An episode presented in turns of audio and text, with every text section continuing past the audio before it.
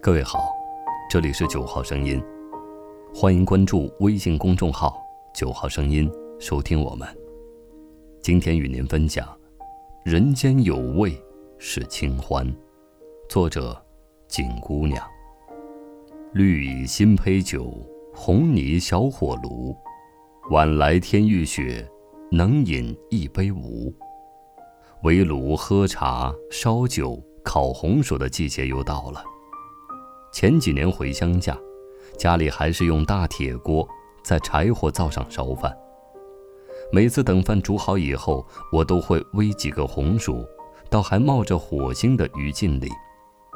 但这极考验我的耐心和手法。第一，需要掌握火候，火堆热度低，个头大的煨不熟；第二，要及时翻身，要不个头小的容易烤糊。有时我丢进去，转身就忘了。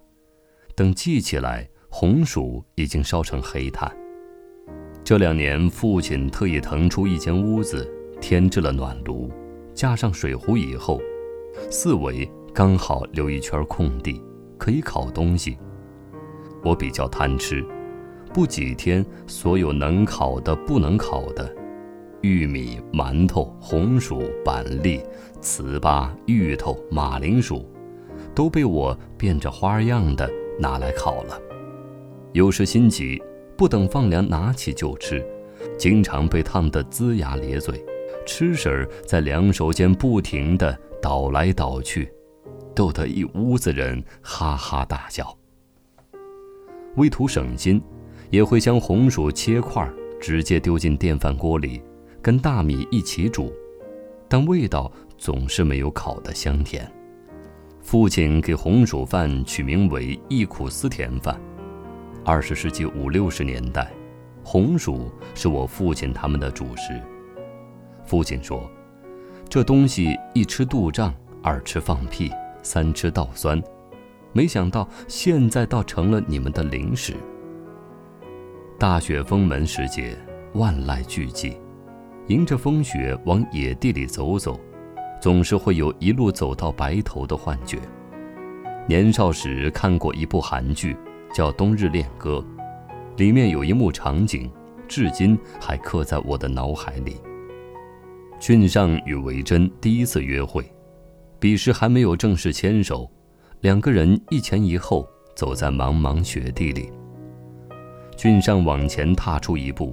维珍就跟在他的身后，踩着他的脚印，亦步亦趋。皑皑白雪覆盖了林木山间，穿着绿色羽绒服的维珍，将伸手怕犯错、缩手怕错过的青涩，诠释得淋漓尽致。那美好的初恋，一如镜头里的雪景，圣洁、澄净。十年以后，俊尚因车祸失忆。以明亨身份再次回到维珍的身边，两人一起共事，给别人设计房子，也是在同样的雪地里。俊尚问维珍：“你喜欢什么样的房子？”维珍说：“只要两个相爱的人在一起，哪里都是天堂。”对真心相爱的人来说，对方的心才是最好的房子。你喜欢什么样的房子？维珍说：“只要两个相爱的人在一起，哪里都是天堂。对真心相爱的人来说，对方的心才是最好的房子。”很奇怪，多年过去，我还是记得这句台词。当时年幼不以为然，觉得要得到对方真心，那还不容易。如今物是人非，才知道。人的心是最贵也是最难求得的，再多钱也买不来。而里面还有一句台词是：“右脚先抬起来，左脚、右脚、左脚，就这样连起来，知道是什么吗？是时间。”我喜欢北京的冬天，雪停后的北京，安详宁静，空气清明。我喜欢在下雪的时候去各个园子里走走，循着悠远的长廊，想象着自己是哪个朝代穿越过来的宫女，一步步，随时都会踏入时空的深处。那年我刚将饭馆结业，一些零碎杂事还未处理干净，人也处于消沉中，不知何去何从。有天晚上，我一个人坐在厅堂里，也不开灯，就这么在黑暗里坐着，看着橱窗外的人来来去去。C 来看我，我起身迎门，他的肩上落满了雪花。我拖了张桌子，开了几瓶牛栏山，弄了一碟儿花生米，我们俩就这样坐在天井里，有一搭没一搭的聊着。天井上头是玻璃顶，微弱的雪光与渐盛的酒意，让我对面的他越来越不真实。后来他是怎么起身告辞的，我也忘了，只记得他对我说了一句：“身后有余忘缩手，眼前无路想回头。”隔了几天，我离开北京，他来送行。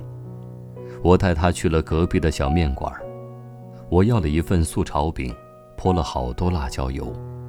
他要了一碗面，倒了半瓶醋。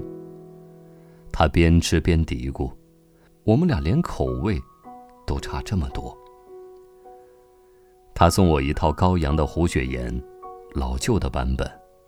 我随手翻了翻，书页已经有点发黄，不少地方还有他的标注和笔记。我抽出一本来丢给他，这本你留着，好记得你有这套书在我这里。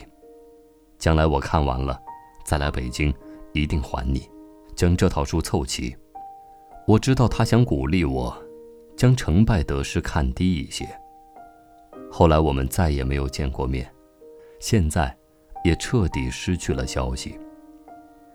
年岁越长，活得越疏离清淡。不再有把酒言欢，也不再有秉烛夜谈。很多人擦肩而过，不知去向，再也不想跟人讲自己都还没活明白的道理，只想围着那暖暖的炉火，温一壶佳酿的米酒，捧一本诗书，读一读，或者与家人聊聊明天吃什么。木心说：“你再不来。”我要下雪了。其实你来不来，我都会下雪的。